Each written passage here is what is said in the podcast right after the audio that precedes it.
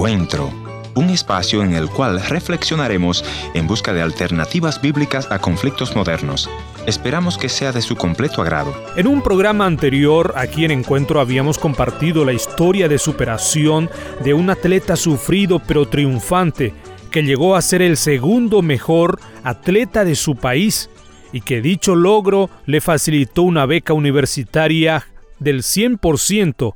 Hoy escucharemos la historia de cómo se acercó a Jesucristo y que tuvo que enfrentar la muerte de su esposa.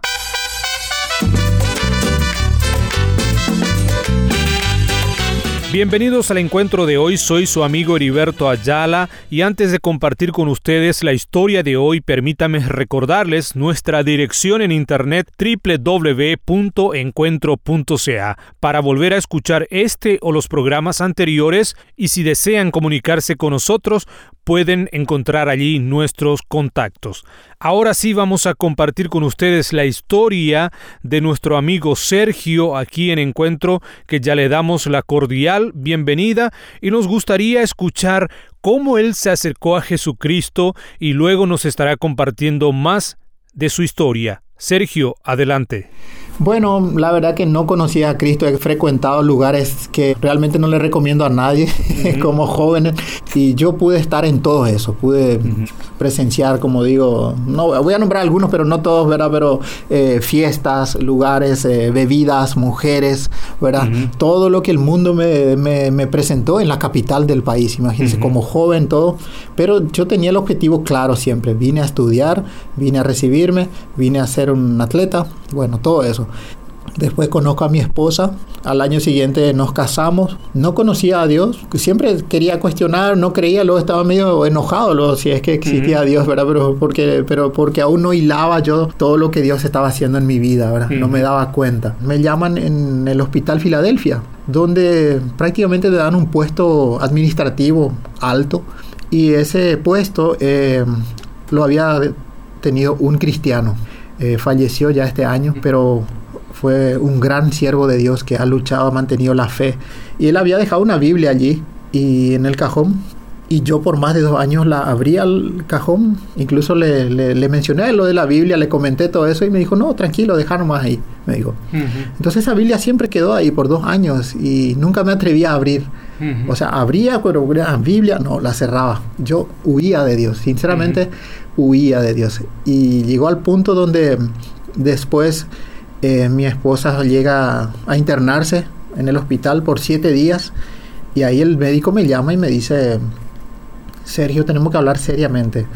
El director médico me dice esto. Y una vez más escucho al hombre, al hombre, digo al hombre porque humano, ¿verdad?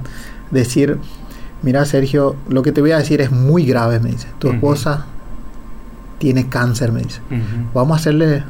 Vamos a hacerle las pruebas, todo, pero 95% es de que esto va a avanzar muy rápidamente, me dice. Y bueno, yo ahí nuevamente con los desafíos, ¿verdad? De, la vida, de todo. Entonces decido tomar fuerzas de donde ya, de donde todo lo que tenía, ¿verdad? Para poder después hablar con mi esposa al respecto, ¿verdad? Que el diagnóstico es esto, esto, esto, hay que hacer esto. me dice, hay que operar lo más pronto posible. Eso fue en el 2016, año 2016. Y bueno, decidimos así y bueno, entré en una entramos con mi matrimonio en una en una situación totalmente fuera de lo normal, todo lo que no estaba planeado. No estaba nada planeado, como le decimos a nuestros hijos, ya tenemos dos hijos, empezar a buscar a raíz de una necesidad junto con mi esposa. Entonces yo recibo invitaciones, invitaciones de todos lados para iglesias.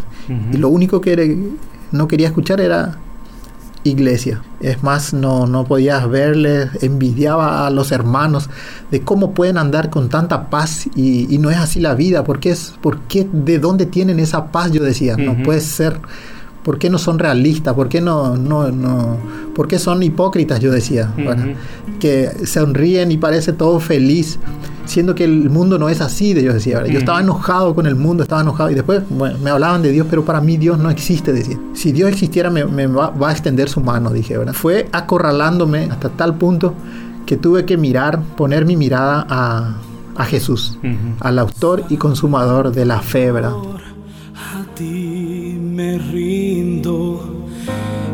obedezco solo a ti, mi guiador, mi fortaleza. Todo encuentra mi alma en ti. Yo me rindo a ti y yo me rindo a ti. Cristo, yo te entrego. Quiero serte fiel. Nuestro invitado nos cuenta su experiencia teniendo a la esposa con cáncer y su desafío ante el poder de Dios. Entonces, eh, mi esposa, varios procesos de cirugía, voy a resumir, fue sometida a cinco cirugías mayores, dos cirugías menores, fue sometida a 24 sesiones de quimioterapia. Y bueno, en ese mismo año, 2016, se hace la se hace una campaña evangelística de Luis Palau acá en Filadelfia. Campaña evangelística de Luis Palau. Entonces Luis Palau viene a Filadelfia para, para dar eh, las buenas nuevas, ¿verdad? Para, para predicar. Entonces decidimos con mi esposa, ¿qué tal si nos vamos a, ese, a esa campaña evangelística? Y bueno, y es en esa campaña es donde yo eh, empiezo a reflexionar y empiezo a tener una luz de esperanza. Y digo, bueno, la esperanza es Jesús, diga. Recuerdo que ahí eh, Luis Palau dijo, eh, Jesús es el único camino, ¿verdad? Es la verdad y es la vida. Entonces empezamos con mi esposa a, a interesarnos en ese Jesús, porque escuchamos que Jesús sana, que Jesús liberta, que Jesús restaura. Aceptamos a una invitación a una iglesia. Al entrar en esa iglesia sentimos una paz, sentimos mi esposa, yo siempre velaba más por ella, por, por, por la enfermedad, ¿verdad?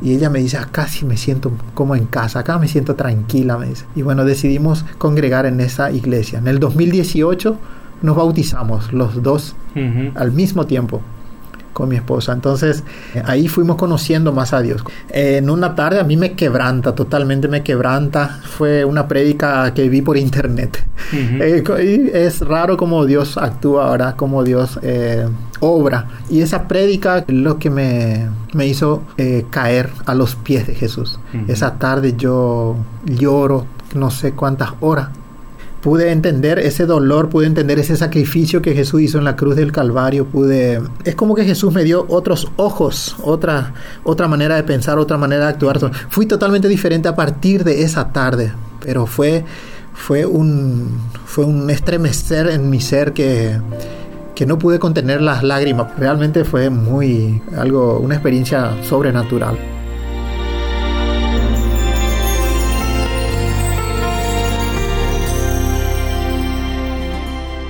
Fue cinco años de lucha contra el cáncer. En un año yo he presionado a Dios bastante para la sanidad. Y sinceramente pude presenciar eso. Porque mi esposa un año, un poquito más de un año, se le detectó total sanidad. Fue libre de todo el cáncer. Se hizo los análisis, tengo, tengo los análisis, tengo las, eh, los resultados.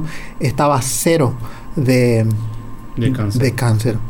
He presionado tanto a Dios que me demostró que podría sanar. Y ahí, bueno, seguimos así eh, y es como que uno se relaja. Dios me dio todito y me relajé.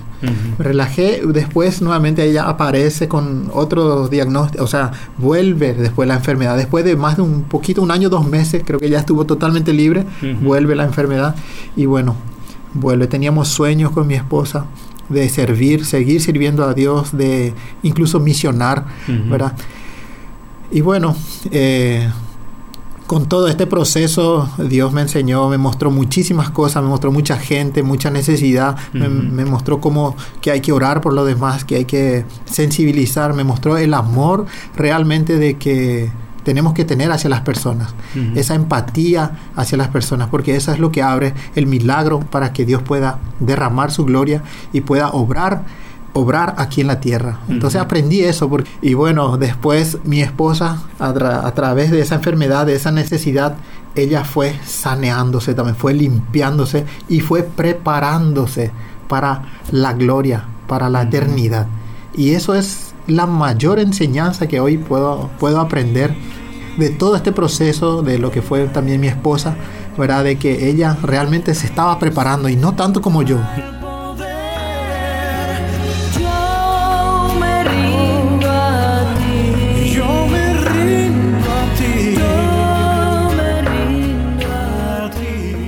Sergio estuvo al lado de su esposa enferma, orando y alabando a Dios mientras ella partía a la eternidad. Él mismo nos cuenta aquella experiencia. Sí, no voy a negar que humanamente 50% puro dolor. 50% puro dolor, el resto 50% un gozo porque mi esposa ha corrido la buena carrera, como dice el apóstol Pablo, ¿verdad? la carrera de la fe, ha guardado la fe. Es una experiencia que solamente los que viven van a poder entender, ¿verdad?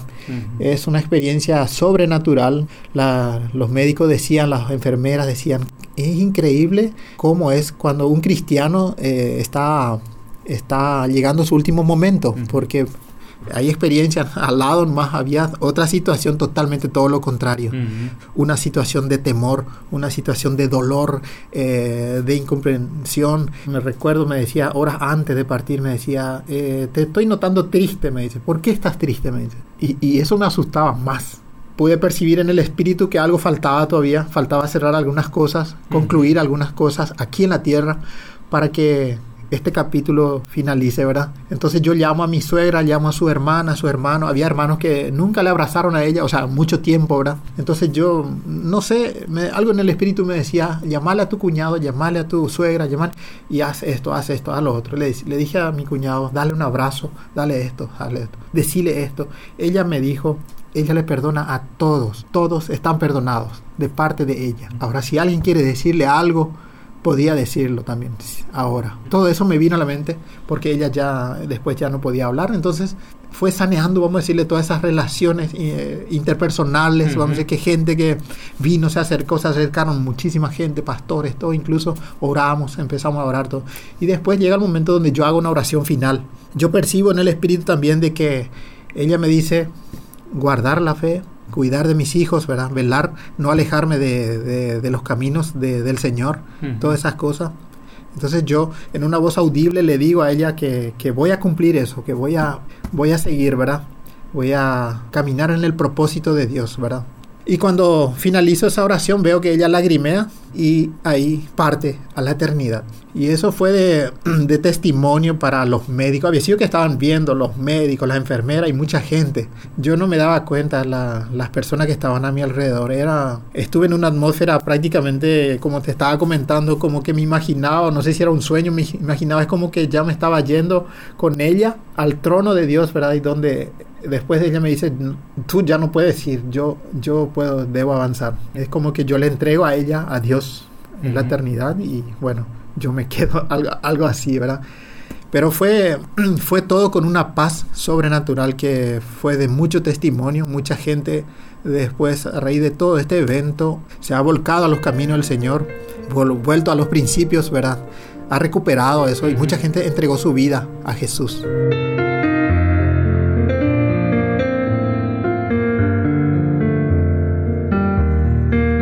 Gracias por haber estado en la sintonía de este tu programa Encuentro y te voy a agradecer que me visites en el www.encuentro.ca o también puedes dejarme una nota de voz en el WhatsApp 1-204-202-1525. La otra opción es info arroba encuentro.ca.